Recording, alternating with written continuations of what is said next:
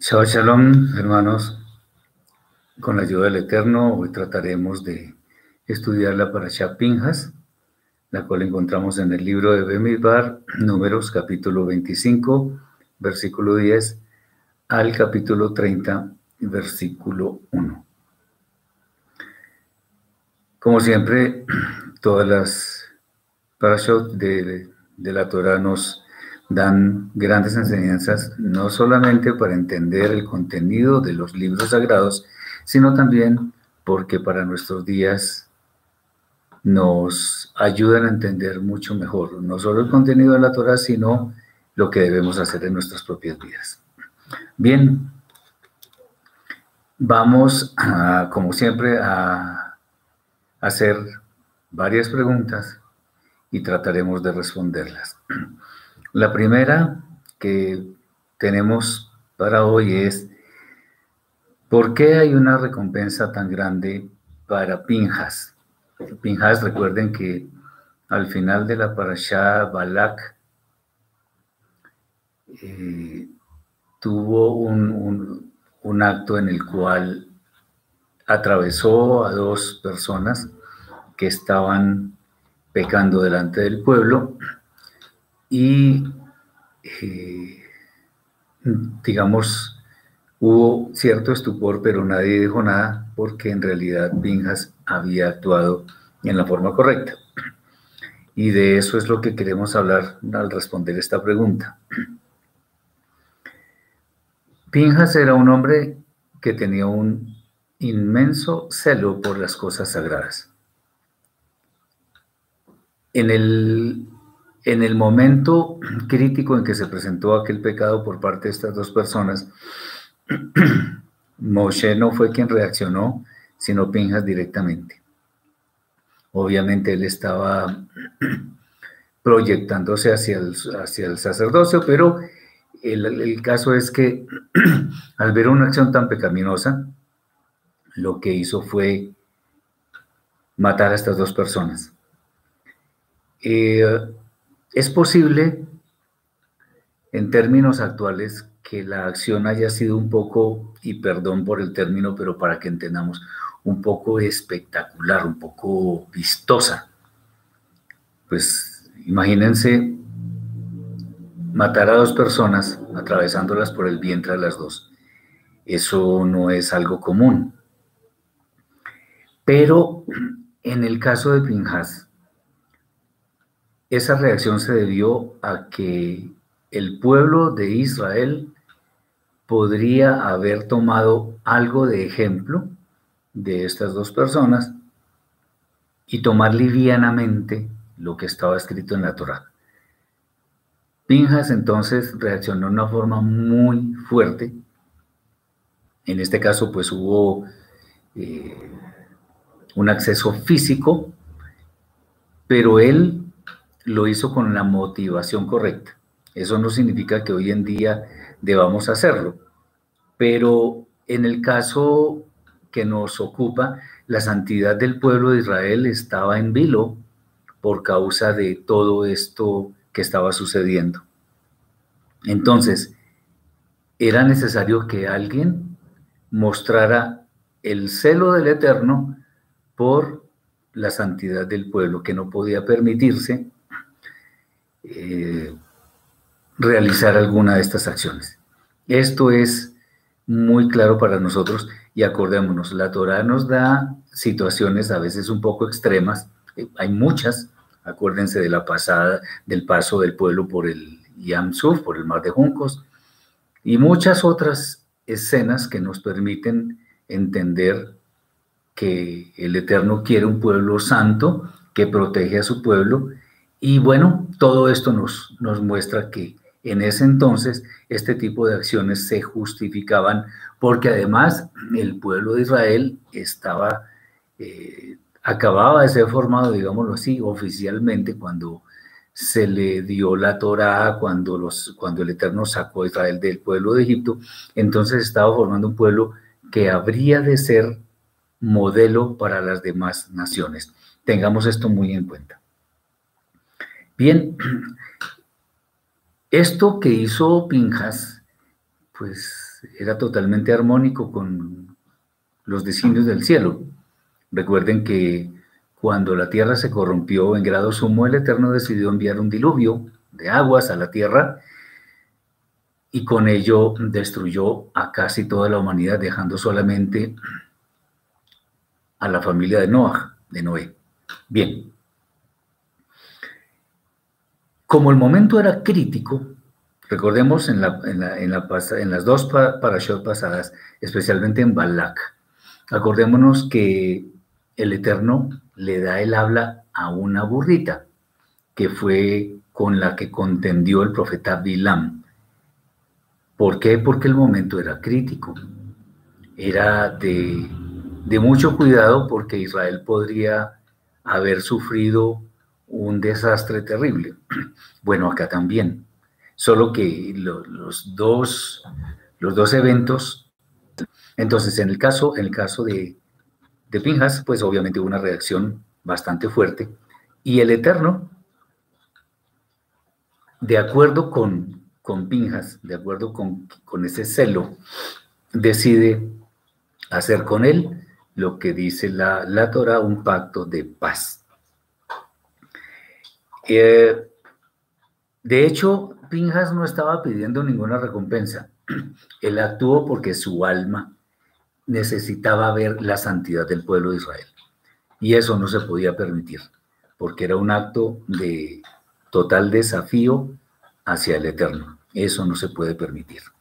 No significa que, que si alguien desafía al Eterno tenga alguna posibilidad de éxito, finalmente, porque ya hemos visto que el Eterno es inmensamente grande, es infinito de hecho. Nosotros somos muy limitados, pero nuestro ejemplo podría ser seguido por otras personas y seríamos nosotros piedra de tropiezo. Por eso la reacción de Pinjas, que sin dudarlo un solo instante hizo lo que, lo que nos narra la, la Torah. Bien, ¿de aquí qué podemos aprender nosotros? No vamos, no vamos a, a atravesar a las personas, no vamos a matar gente, bueno, pero sí lo que quiere el Eterno es que nosotros seamos celosos. A ver, y aquí me quiero detener un poco con esto, en esto.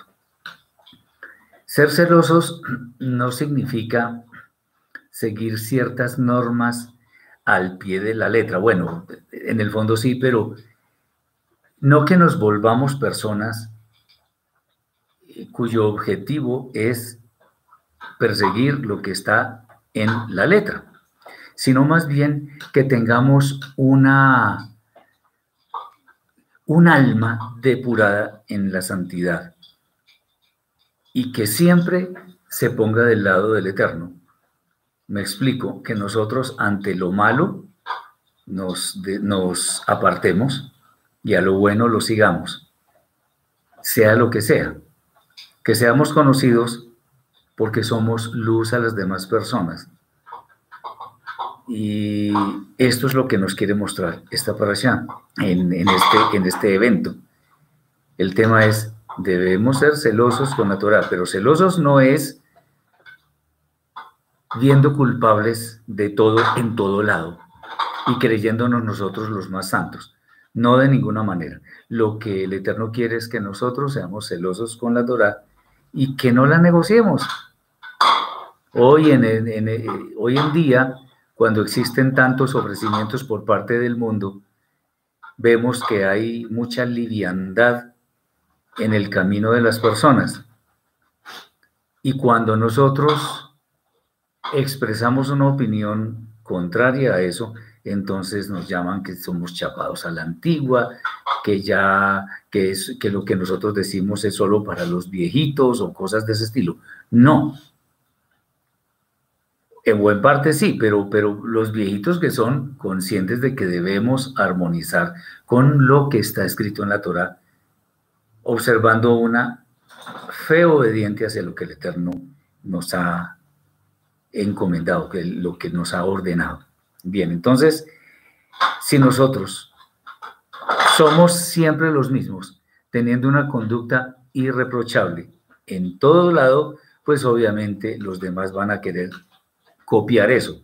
Recordemos por allá en el, en el, en el profeta Zacarías, Zacarías, capítulo 8, versículo 23, dice que, que va a haber 10 eh, personas de las naciones que, se, que toman del manto a un judío, entendiendo por judío un verdadero alabador del Eterno, porque entienden que el Eterno está con estas personas. Eh, nos pregunta Ricardo, los hijos de Cora no murieron, ahora vamos a hablar sobre eso.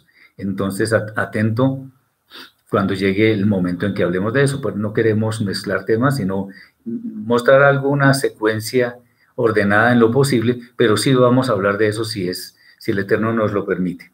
Muy bien. Entonces, si Pinjas, con ese celo correcto, recibió una recompensa tan grande, a no dudarlo nosotros, si decidimos que para nosotros el Eterno es lo más importante en nuestras vidas y que le vamos a obedecer fervientemente, sin duda vamos a obtener recompensas. No solo una, sino muchas. Bien. Ah, otra pregunta que, que sale de este mismo evento, de este mismo suceso, es ¿por qué se menciona tan explícitamente a las personas que pecaron? Bien, uno, uno podría pensar, bueno, pero eso es como ponerlos en vergüenza pública. Pero el, el tema aquí es un poquito diferente, porque las personas ya están muertas después de que se les menciona, y el tema es que no es que precisamente la Torah esté tratando de avergonzar a alguien, sino más bien eh, el, tema, el tema en este caso es que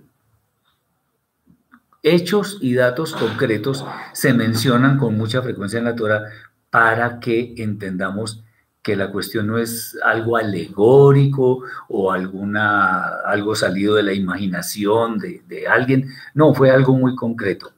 Y que por ser tan concreto, por haber sucedido realmente, es necesario que la Torah haga un poco de, ponga esto un poco en relieve, de manera que nosotros tomemos el ejemplo, obviamente para no seguirlo, porque si nosotros somos del pueblo escogido, son, pertenecemos a Israel, entonces debemos observar una conducta que eh, corresponda a la santidad que el Eterno espera de nosotros.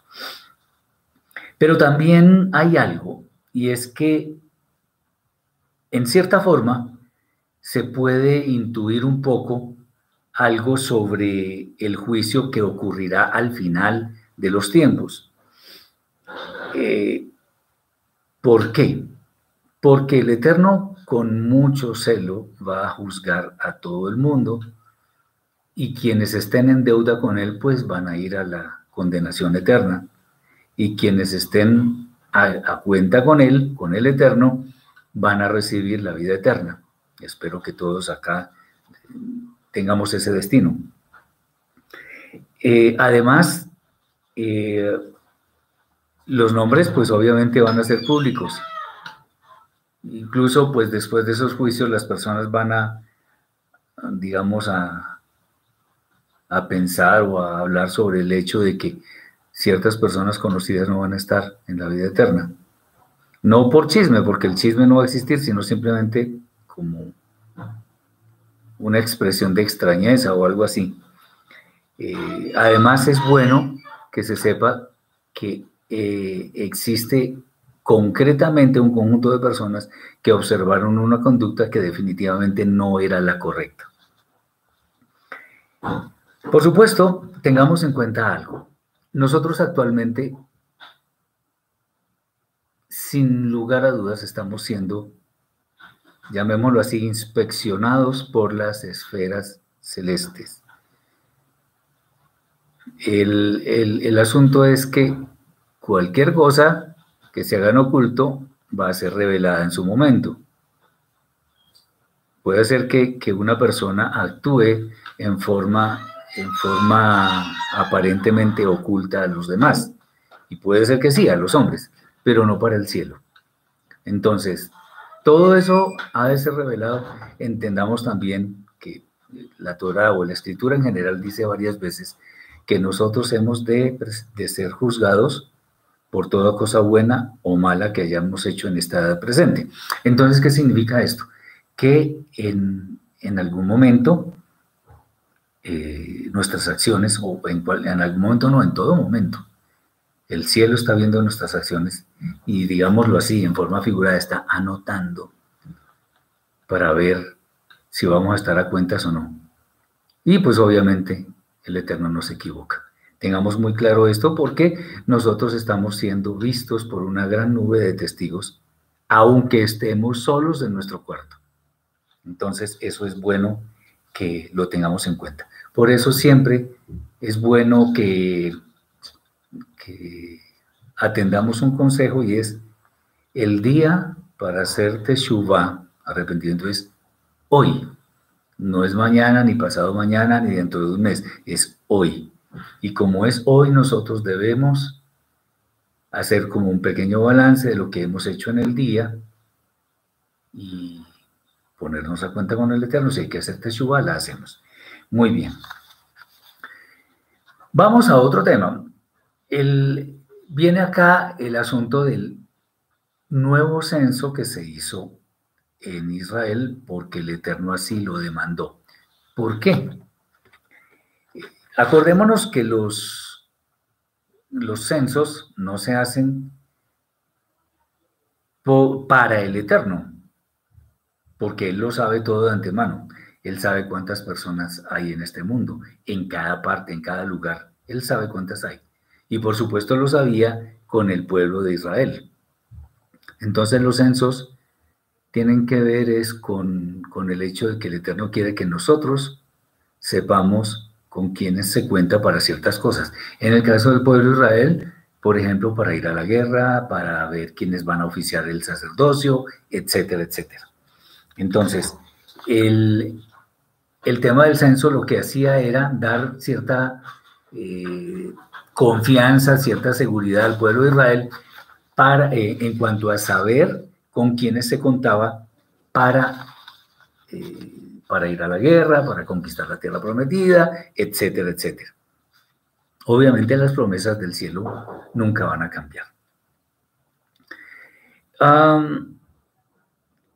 algunos sabios de Israel comentan que cuando existe este tipo de eventos, por ejemplo los censos, ¿para qué hacer un censo? Entonces, eh, en cierta forma dicen ellos que el Eterno muestra complacencia con su pueblo y quiere mostrarlo a las demás naciones para que sepan que ese pueblo santo, con tales y tales personas y, y, en número de tantos, son su pueblo escogido, que es el que va a ser luz a las demás naciones.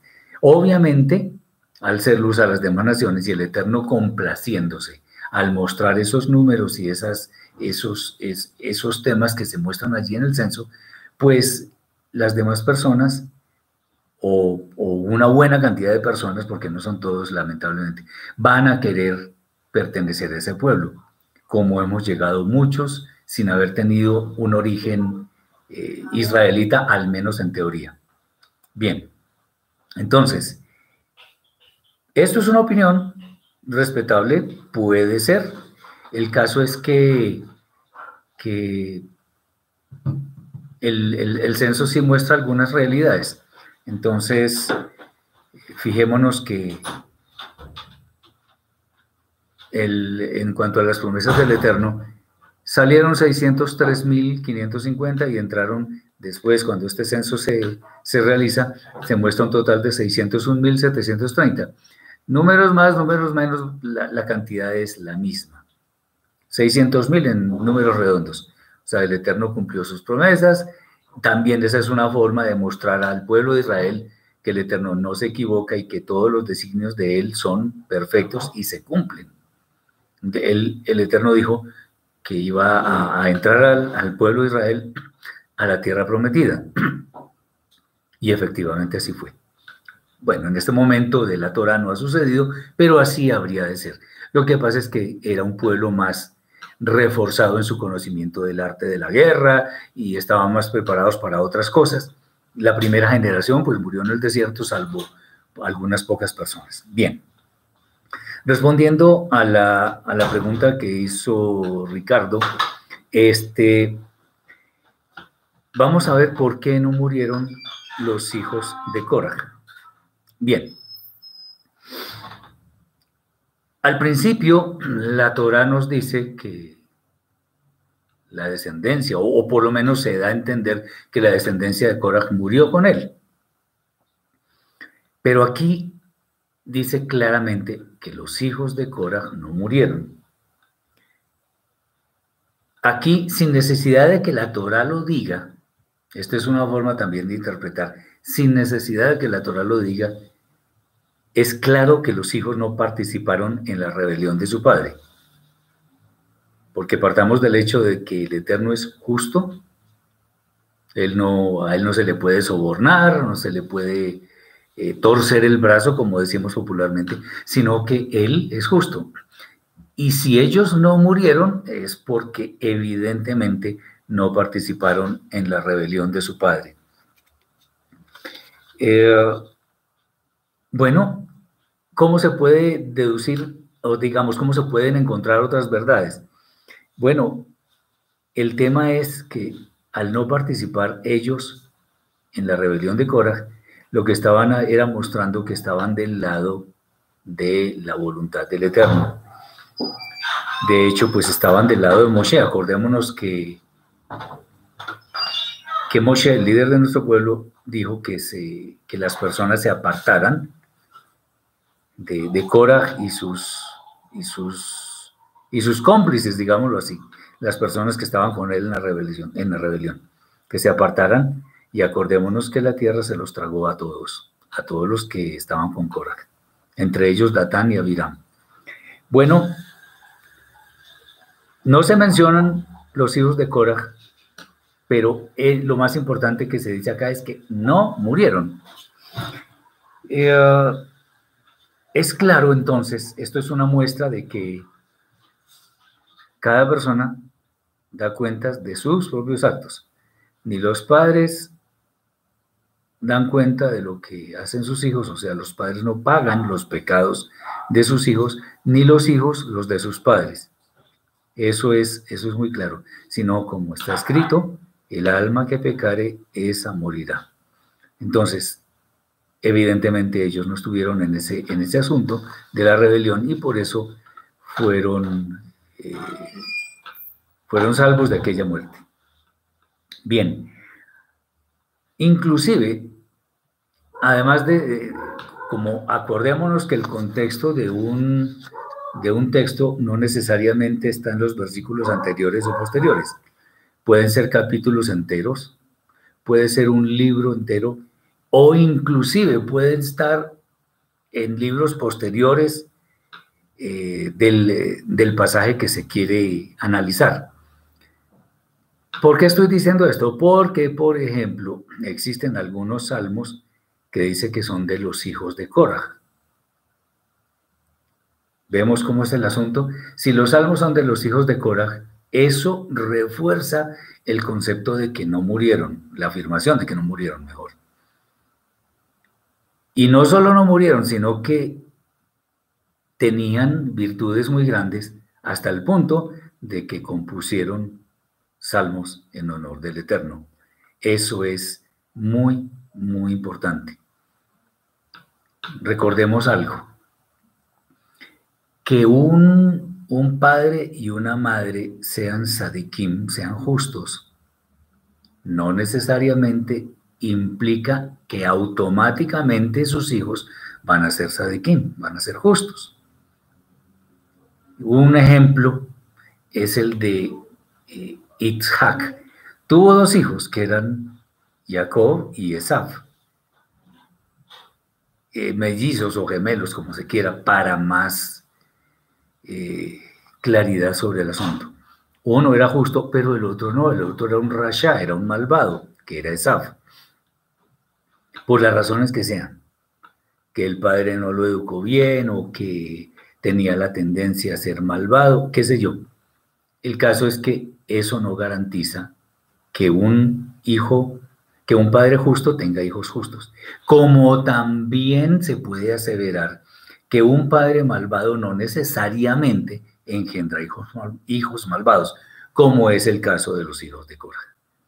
Entonces, tengamos en cuenta esto, fijémonos en el hecho de que el alma que pecare, esa morirá. O sea, quien peca debe responder por su pecado ante el Eterno.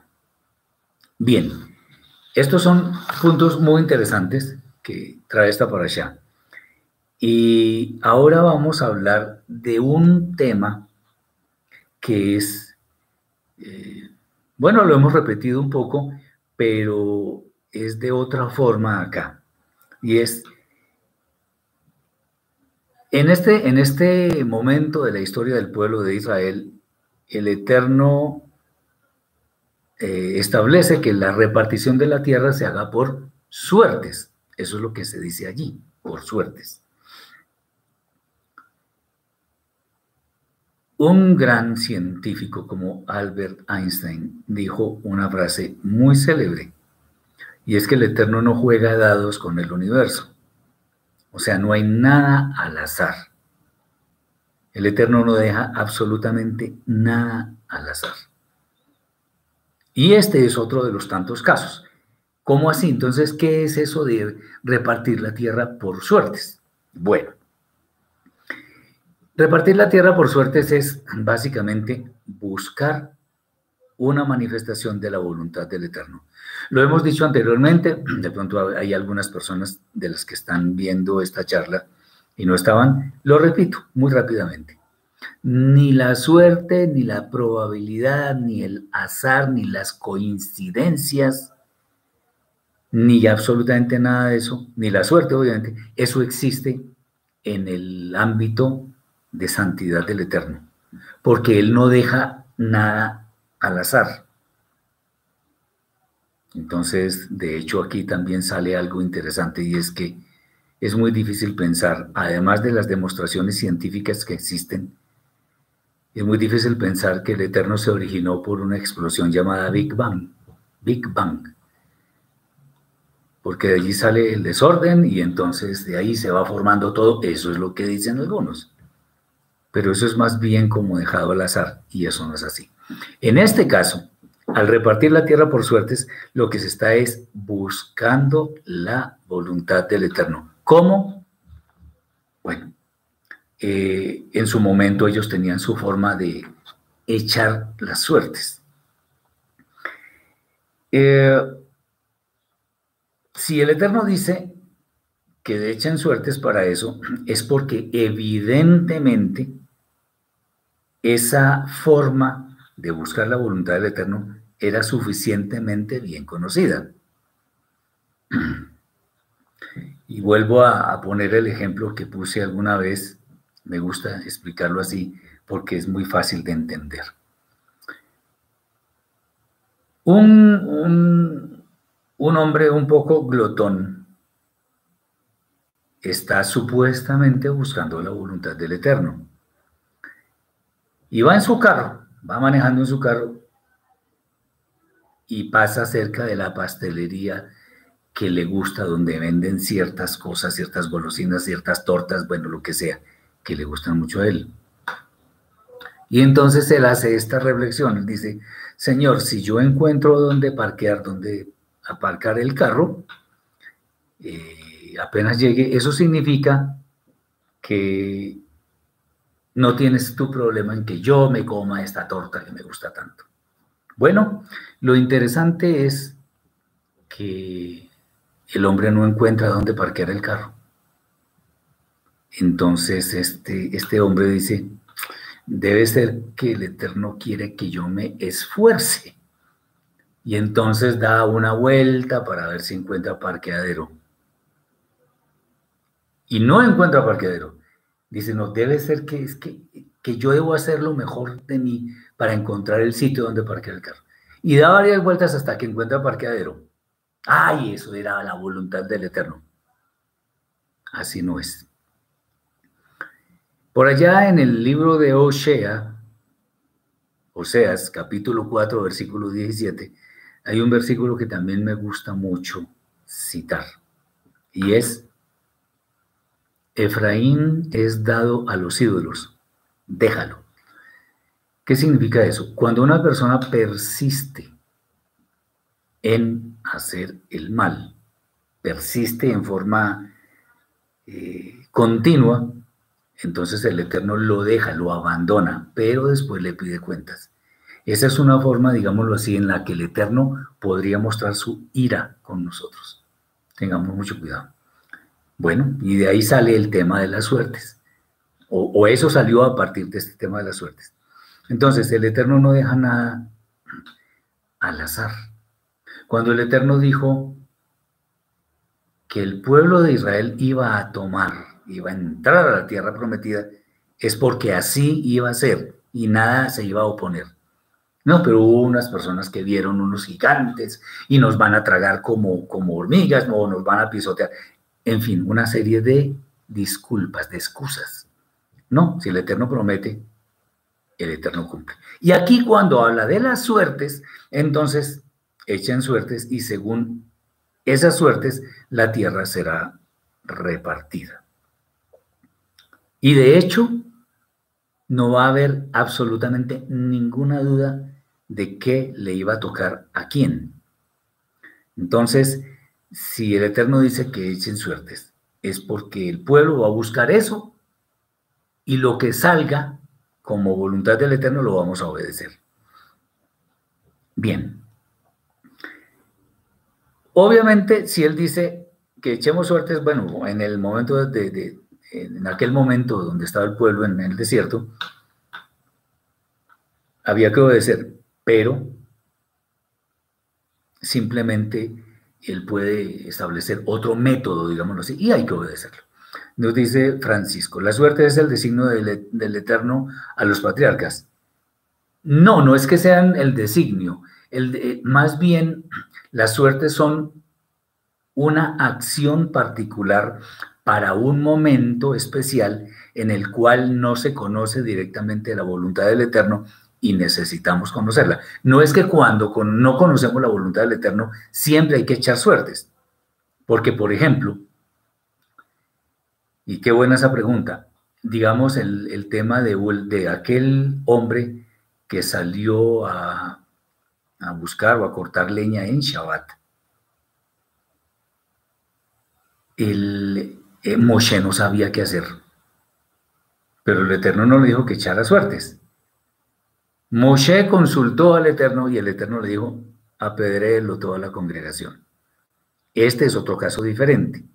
Entonces a los patriarcas el Eterno los guiaba según sus designios, además porque eran bastante obedientes, ellos no tenían ese problema que tenía el pueblo de Israel. A propósito, buena pregunta, porque el nombre del Eterno no fue revelado en toda, llamémoslo así, en toda su potencia a los patriarcas, como sí fue revelado al pueblo, por una razón, entre otras, porque pueden ser más, y es que los patriarcas eran tan obedientes, eran tan justos, que para ellos no era necesario eh, conocer, digámoslo así, o por lo menos a juzgar por lo que está escrito en la Torah, eh, podemos decirlo, y es que no, no tenían necesidad de conocer toda la potencia del Eterno, porque ellos con conocer la justicia, la misericordia del Eterno y su protección, les bastaba, al pueblo no le bastaba. Tenía que conocer los milagros, las sanidades, eh, los castigos, los beneficios, muchísimas cosas, de manera que ellos supieran en quién podía confiar. Muy bien. Entonces, en resumen, la suerte será básicamente una forma de buscar la voluntad del Eterno. ¿Cómo eran las suertes? No tengo ni idea en este momento. Algunos eh, comentan que una forma de buscar también la voluntad del Eterno era por medio de los Urim y Tumim, que dicen algunos que eran unos pergaminos que iban puestos en la vestidura sacerdotal del sumo sacerdote. Pero eso no era suertes, esto era otra forma. Muy bien. Ok. Eh, algo que es conexo con este tema de las suertes es para nosotros hoy en día, hoy en día, cómo podemos buscar la voluntad del Eterno. porque, bueno, obviamente en la Torah no está escrito el procedimiento detallado que debo seguir para hacer un negocio relacionado con X o Y cosa. Eso no está escrito. Pero están los principios generales fundamentales en los cuales me debo mover para que yo haga un negocio adecuadamente, para que eh, consiga un trabajo que va a ser de bendición, etcétera, etcétera. Pero el detalle de una acción en particular no está, como es obvio. Muy bien. Vamos a, mirar, eh, Andrea nos dice que si hoy aplica esa metodología. Realmente no. Vamos a mirarlo precisamente con esto que estoy comentando, de cómo buscar la voluntad del Eterno. El Eterno no nos va a decir en voz audible que echemos suertes. Ahora, no voy a especular mucho con eso, pero resulta que como alguna vez yo lo, comenté. Yo no sé si, por ejemplo, con unos dados, con un dado que, tiene los seis números, uno al seis. Entonces, si sale uno, es porque el Eterno quiere tal cosa. Si sale dos, la verdad, eso hoy no se utiliza. Yo no sé si en algún momento coyuntural crítico podría hacerse eso, pero normalmente no. Hoy en día no se utiliza eso. Vamos a leer lo que está en Bemidbar, Números capítulo 26, versículos 52 al 56. Dice así. Y le dijo el Eterno a Moshe, a estos repartirás la tierra por heredad según el número de los hombres. A las más numerosas les darás mayor heredad y a las menos numerosas les darás menos heredad. Cada tribu heredará conforme a su número según el censo. Sin embargo, la distribución de la tierra se hará por suertes. Cada cual heredará conforme a los nombres de las tribus de sus padres. Echando suertes, que no dice cómo exactamente es, la posesión será dividida entre las tribus numerosas y las de menor número. O sea que al echar suertes, indudablemente al que tenía más se le daba más tierra y el que tenía menos tierra se le daba menos tierra, porque el Eterno no se equivoca. Bien. Entonces, aquí en este pasaje estamos viendo una de las formas que el Eterno escogió para mostrar su voluntad al pueblo de Israel. Eh, digamos, esto corresponde a, a un momento en el cual nosotros no tenemos la suficiente seguridad de cómo proceder. Si nosotros necesitamos la ayuda del Eterno porque no sabemos qué hacer, entonces, como lo hemos repetido también en anteriores oportunidades, hay una forma muy especial de hablar con el Eterno. Bueno, una es orando, pero estoy hablando yo. Pero si yo quiero que Él me hable a mí, pues no vamos a esperar a que, a que me hable en forma audible. Lo puede hacer, claro que sí. Pero no vamos a esperar eso. La mejor forma de yo escuchar la voz del Eterno, de que Él me hable a mí, pues es leyendo la Torah. Ahí está la voluntad del Eterno. Si nosotros queremos adquirir sabiduría para utilizarla en todos los asuntos de nuestra vida, leamos, meditemos, aprendamos y pongamos en práctica lo que está escrito en la Torah. Por ejemplo, el rey Salomón, para dirimir el caso de las dos mujeres que, a la que una se le murió su bebé y la otra quería, en fin, robárselo prácticamente. ¿Se acuerdan de eso? Que Salomón mandó traer una espada para partir el bebé vivo. Eso en la Torah no dice que eso había que hacerlo pero él sabía que la madre verdadera iba a reaccionar en una forma tan evidente que no había forma de esconder que ella era la verdadera madre. Y por eso él le entregó el bebé finalmente a la madre verdadera. Eso no está, pero sí la, la Torah nos da, eh, llamemos más que, más, que, más que tips, nos da instrucciones, nos da eh, casi que metodologías, podríamos decir, para que nosotros en diferentes situaciones de nuestra vida podamos proceder. Entonces, ¿cómo saber, por ejemplo, que lo que queremos hacer es correcto o no es correcto?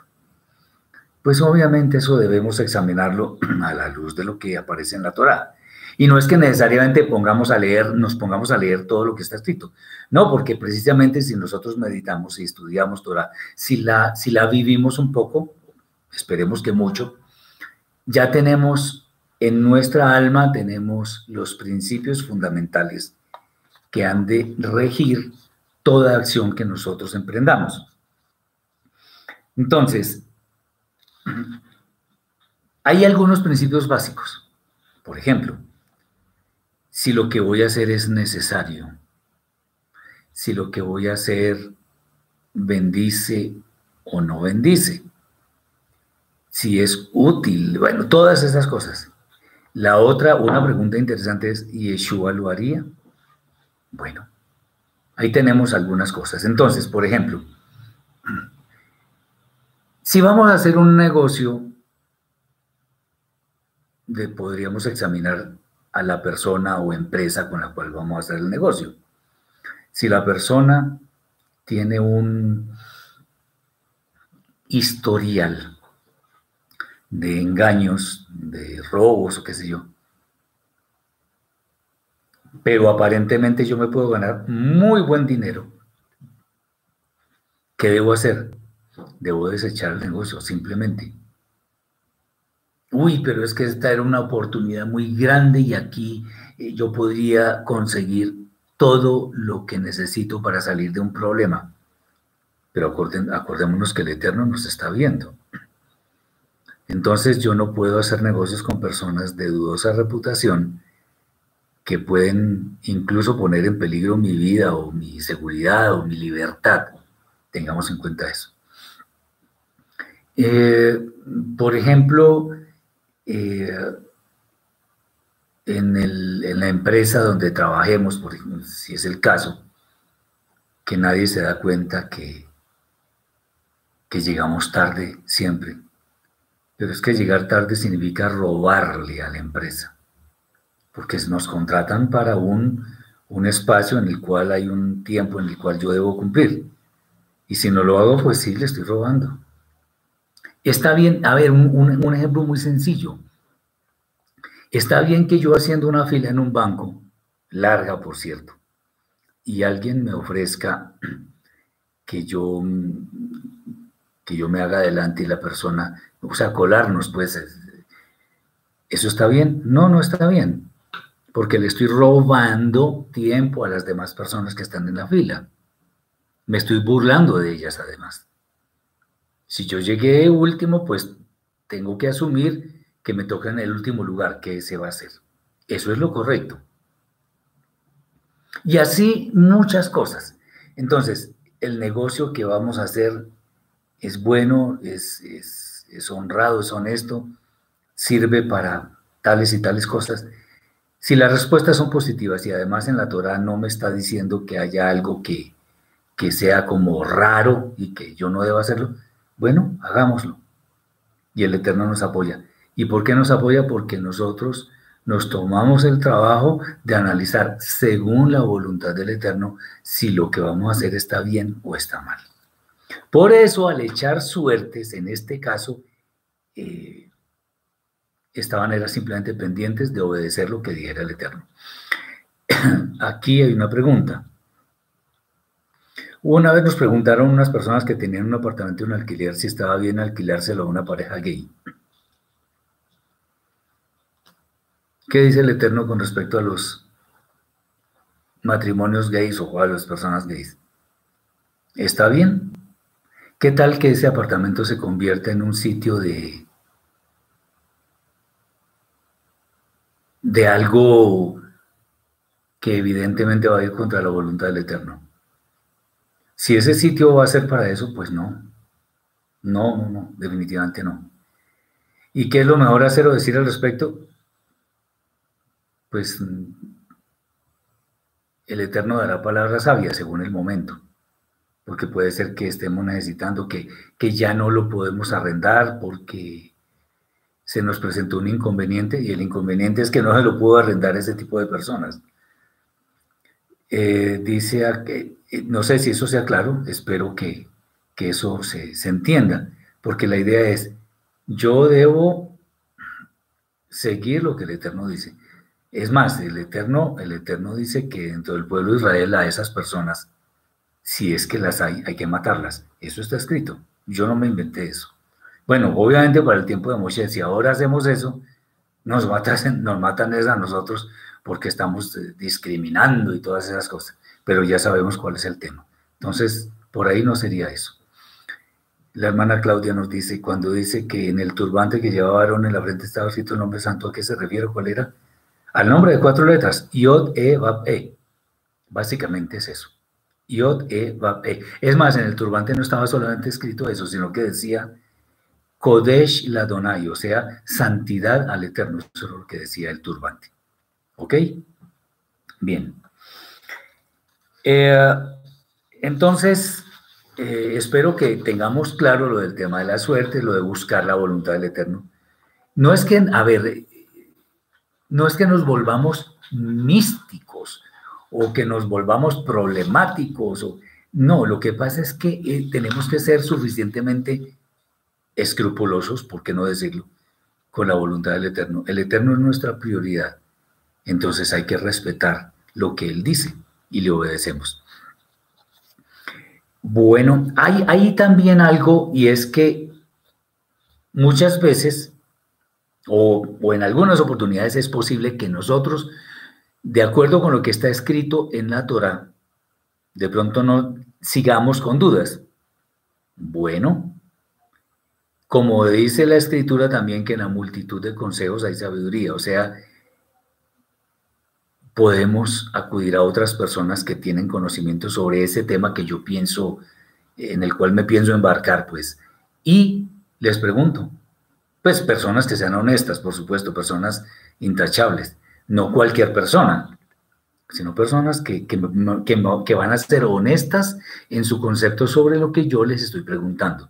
Entonces pido consejo. No solamente lo que está escrito en la Torah, si la Torah no, no me dice suficiente, entonces voy a personas que de pronto han tenido experiencias parecidas y seguramente ahí voy a obtener buenas respuestas. Eh,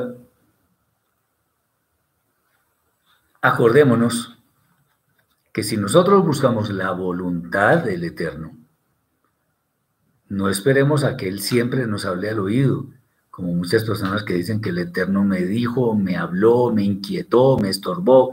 No, porque pareciera que hablaran más con ellas que con Moshe en su momento. No, ahí está la, escritura. Ahí están los, las personas sabias que me pueden dar algún consejo. Entonces, tenemos que ser muy cuidadosos con eso y no exagerar con, con este tipo de cosas porque seguramente ya vamos a, a otro plano y es el de la arrogancia. Y acordémonos que no hay peor orgulloso que el, que se siente orgulloso de ser humilde. Eso es algo importante. Bien. Em, una pregunta que, pues, de un tema que ocurre acá en, el, en esta paracha, es el hecho de que se muestra que murió la primera generación de nuestro pueblo, excepto Yoshua y Caleb. ¿Por qué sucedió eso? Bueno, lo primero que debemos decir es que toda retribución del Eterno hacia nuestras acciones es justa. Acordémonos que, por ejemplo, el Eterno le dijo a Moshe que no podía entrar a la tierra prometida porque no le dio la gloria en el episodio de la roca y las aguas, etc. Y uno dice, bueno, pero ese castigo es muy fuerte, muy grande. Atendiendo al tema de que el Eterno es justo, y retribuye con justicia, entonces podemos ver claramente que si ese castigo fue de esa magnitud es porque la falta evidentemente corresponde a la magnitud del castigo. Siempre el Eterno es justo, siempre.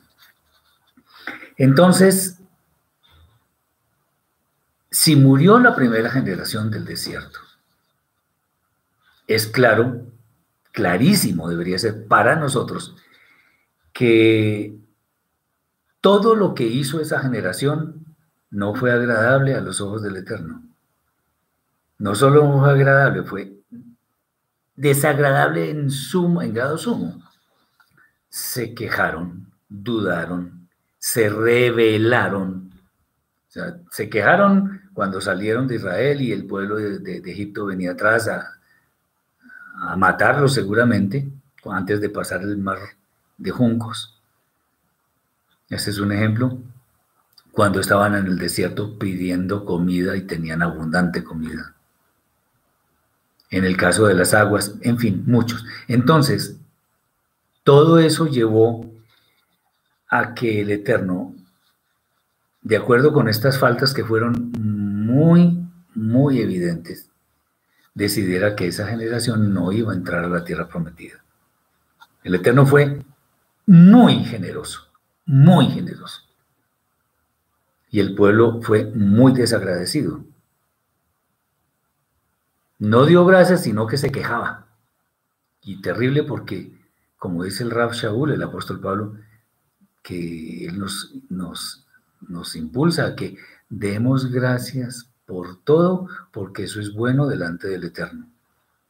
Bien, entonces, nunca estuvo conforme ese pueblo, esa primera generación, entonces, bueno, ya que estaba tan, tan inconforme, entonces, bueno, ya no más. Eh, coloquialmente podríamos decir, se colmó la paciencia del Eterno. Pues, vuelvo y digo coloquialmente, el Eterno es inmutable, pero para que lo entendamos, llega un momento en que ya no más. Bien. Eh, hoy en día, no es que estemos en la misma situación, pero tenemos un problema y es que nosotros también nos quejamos mucho. No damos gracias. Entonces, si nosotros estamos dedicados a quejarnos, y a evitar agradecer lo que el Eterno nos ha dado con tanta generosidad, estamos en problemas. Creámoslo porque es así, estamos en verdaderos problemas. Entonces, ¿qué debemos hacer nosotros? Si de verdad somos creyentes auténticos en el Eterno y en sus designios, en su Torah que es buena, agradable y perfecta, obedezcámosle sigamos los designios de Él, sigamos sus instrucciones que son buenas para nuestra vida. Son buenas. en la Torah no hay nada malo, todo es bueno. Y, y tengamos en cuenta algo. Quejarnos en medio de tantas cosas que hemos recibido es algo que no es tolerable en la presencia del Eterno. Hay personas que se, que se eh, dudan, el mar de Juncos es el mal llamado mar rojo, el Yam Suf, ahí no hay nada de rojo. De pronto por la coloración, por las algas que había ahí, pero es el, mar de Juncos es el mar rojo. Yo nunca digo mar rojo porque así no se llama. Bien. Entonces, cuando nosotros no, si nosotros no agradecemos, vamos a tener problemas porque el Eterno nos ha dado todo con mucha generosidad. Veamos todo lo que tenemos. Tenemos vida. El Eterno nos dio a Yeshua para que, perdón, para que expiara nuestros pecados intencionales. Nos dio la Torah para que aprendamos más acerca de su voluntad. Nos dio ojos, nos dio oído, nos dio eh, nariz, nos dio todo para percibir sus maravillas. Eh, es algo, es algo muy, es algo evidente lo que el Eterno nos ha dado. Y pues debemos agradecer. Muy bien, entonces, no es que el Eterno nos vaya a fulminar ya, pero indudablemente nos va a tomar nuestras palabras, nuestras acciones al final del tiempo cuando vengan los juicios y ahí no vamos a tener dónde escondernos. Entonces hay que tener la digamos, en mente que tenemos es motivos suficientes para agradecer al Eterno día tras día. Muy bien. Hay otro asunto y es por qué Moshe no pudo resolver el tema de las hijas de Zelophat. Acuérdense que este hombre solamente tuvo hijas, no, no hijos varones. Eh, entonces, la heredad, ¿cómo iba a pasar eh, a las hijas si la Torah decía que eran los hijos, a los varones? Bueno, por alguna razón, el Eterno no le dio toda la información a Moshe, o al menos Moshe no podía discernir adecuadamente todos los casos que se le presentaban. Eh, um, aquí hay una pregunta antes de seguir. Aun cuando Balak pedía maldecir a Israel, el Eterno le dijo, ¿por qué maldecir al pueblo que es bendito? ¿Será que el Eterno tendrá pueblo entre los que eh, acamparon en el desierto, me imagino? Sí, claro. Yoshua y Caleb, ellos no murieron en el desierto, sino que entraron a la tierra prometida, porque ellos fueron fieles. De hecho, se les asignaron porciones también. Ellos fueron fieles. Entonces, entre los que acamparon el desierto había algunos levitas, seguramente, y obviamente Yoshua y Caleb. No fueron muchos, pero sí había algunos. Porque no, había, no hay que decir que todos fueron infieles. Muy bien. Ah, de los que cayeron, de los que cayeron en el desierto, es posible que una persona muera, que el Eterno eh, se lo lleve, no significa que necesariamente se condene como sucedió con Aarón, con Miriam, con el mismo Moshe. No es, no es que porque el Eterno se lo lleve, entonces ya se condene. No, no necesariamente. Bien. Ah, entonces, como Moshe no sabía qué hacer en este caso con las hijas de Zelophat, ¿qué hizo? Acordémonos del otro excelente consejo que le dio Itro, su suegro usted escoja varones para que le ayuden y usted consulte o someta sus, sus, asuntos al Eterno. ¿Qué debe hacer un buen líder? Someter sus asuntos al Eterno. Porque si tiene muchos seguidores, pues no va a dar abasto para, para ayudarles. Entonces, a veces hay que delegar y el Eterno nos va a ayudar. Bien. Entonces, Moshe consultó con el Eterno, porque era la fuente perfecta que le iba a dar la información para saber qué acción debía eh, realizar. Esto no varía hoy. Cuando nosotros consultamos al Eterno, no pretendamos que Él nos dé, que Él nos haga todo, que nos haga la tarea. No, consultamos al Eterno y Él nos da la salida, pero no nos hace las cosas, no, nos da la salida. Bueno, habrá casos en los cuales no podamos hacer nada y Él nos ayuda nos da la solución y todo, todo sale bien. Pero si nosotros debemos actuar, actuamos y Él nos ayuda.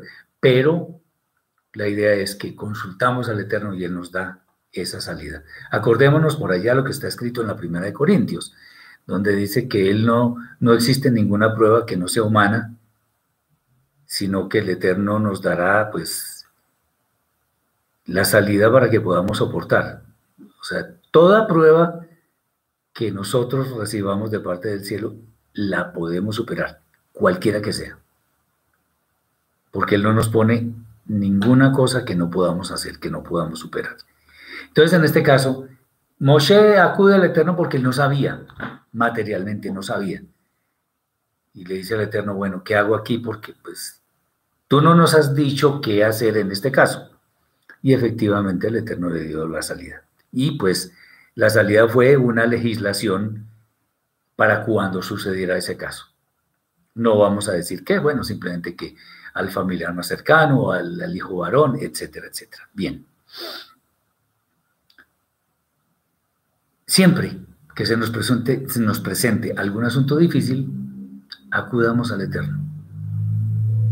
Padre Santo, ayúdame en tal cosa, necesito saber X o Y cosa para poder eh, eh, resolver este asunto. Bien, espero que hasta ahora estas cosas sean claras. Y vamos a hablar solamente de un, de un caso más, de un tema más, y es cuando el Eterno le dice a Moshe que va a morir, ¿por qué él no le reclama? ¿Por qué más bien pide un, por qué más bien, sí, porque más bien pide un reemplazo?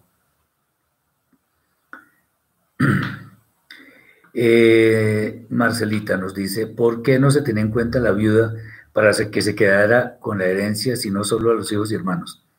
Bueno, es que el mayor muere y los hijos quedan, normalmente. Ahora, la respuesta, la mejor respuesta que tengo a eso puede sonar un poco facilista. Y perdón si suena así porque no es mi intención. Pero es que, ¿por qué no se tiene en cuenta la viuda? Porque el Eterno no la tuvo en cuenta. digamos que las, las viudas, los huérfanos, etcétera, tienen un lugar especialísimo en los, planes del, en los planes del Eterno. Pero si el Eterno no quiere que la, herencia pase, pase, a X o Y persona, es porque Él tiene su, su plan con esa persona. No la va a desamparar. Lo que pasa es que nosotros, lamentablemente, estamos acostumbrados a no tener una verdadera fe. O sea, que no le creemos al Eterno, sino que, ay, nos quedamos con la duda y ¿será que sí? ¿Será que no? Acordémonos del famoso tema del año del Iobel del jubileo, que los hombres se inventaron cosas para saltarse eso.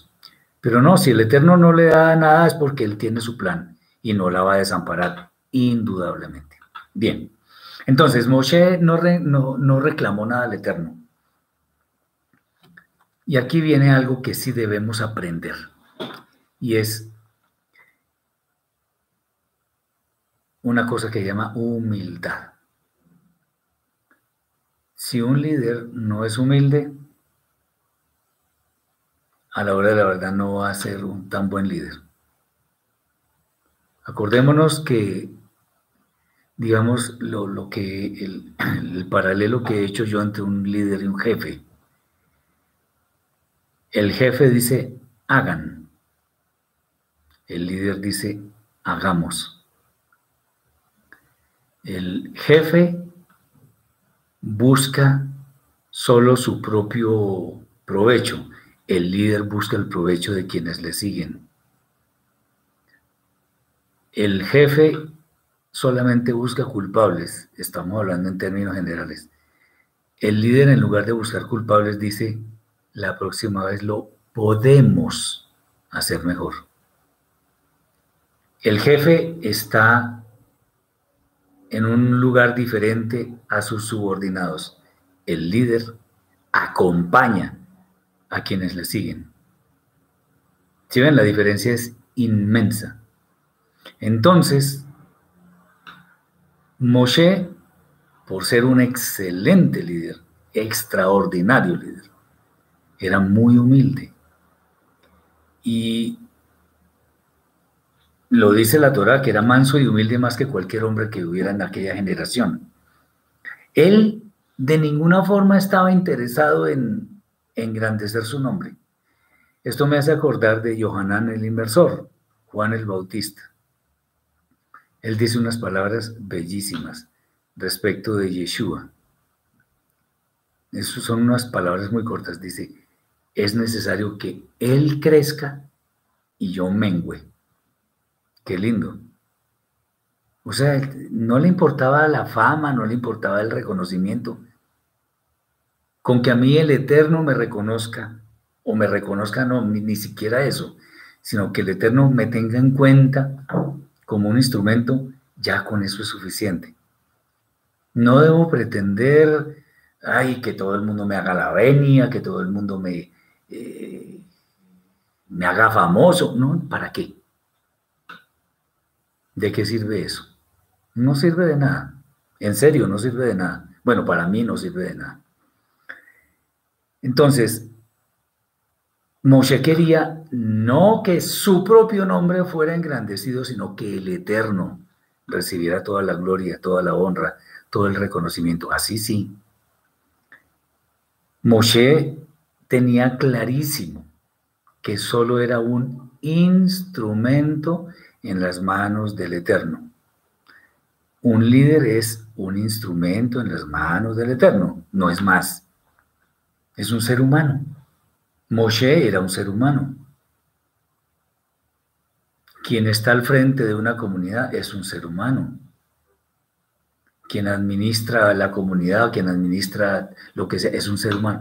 Todos somos seres humanos. Entonces, ¿por qué me voy yo a ufanar de algo que además fue, me fue dado? Porque todo lo que tenemos, material y espiritual, todo, sin excepción, nos fue dado. Entonces, ¿por qué me voy a ufanar de algo que he recibido y que no necesariamente es por mis méritos? Eso es muy bueno que lo tengamos en cuenta diariamente, en todo momento. Entonces, como Moshe sabía que era un instrumento, le dice al Eterno, entonces por favor, pon a alguien en mi lugar para que el pueblo siga, etc. En nuestra vida debemos tener en cuenta que lo que queremos que se cumpla no es nuestra voluntad, sino la voluntad del Eterno. Eso es lo que queremos que se cumpla. No hay nada más.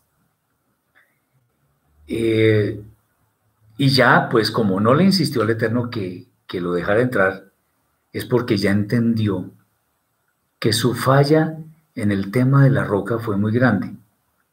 Entonces, ya, no se resiste. Simplemente, Señor, entonces, por favor, busca un alguien que siga. Voy a parafrasear. Por favor, Señor, alguien que, que me reemplace para que se cumplan, estar en armonía con los de Él. Bien. La otra cosa, eh, la humildad de Moshe nos lleva a entender algo también. Y es, ojo con esto que voy a decir, que también lo he dicho anteriormente. Nosotros no podemos considerarnos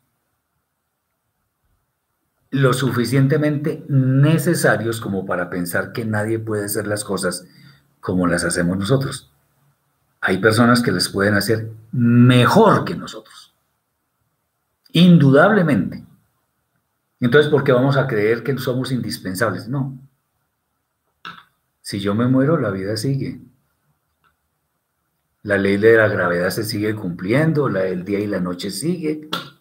Todo eso sigue. Lo importante es que se cumpla la voluntad del Eterno, otra vez que es buena, agradable y perfecta. Entonces, si nosotros faltamos, puede haber alguien que haga las cosas igual o mejor que nosotros. Y qué bueno eso. Humildad. De hecho, pues hemos visto varios temas, pero si por ejemplo, esto de la humildad, el no considerarse indispensables para, para todo el mundo, sino que somos instrumentos. Si solamente eso nos queda en el alma y lo ponemos en práctica, valió la pena hacer esta charla. Aunque por supuesto los otros temas son importantes. Eso es básicamente.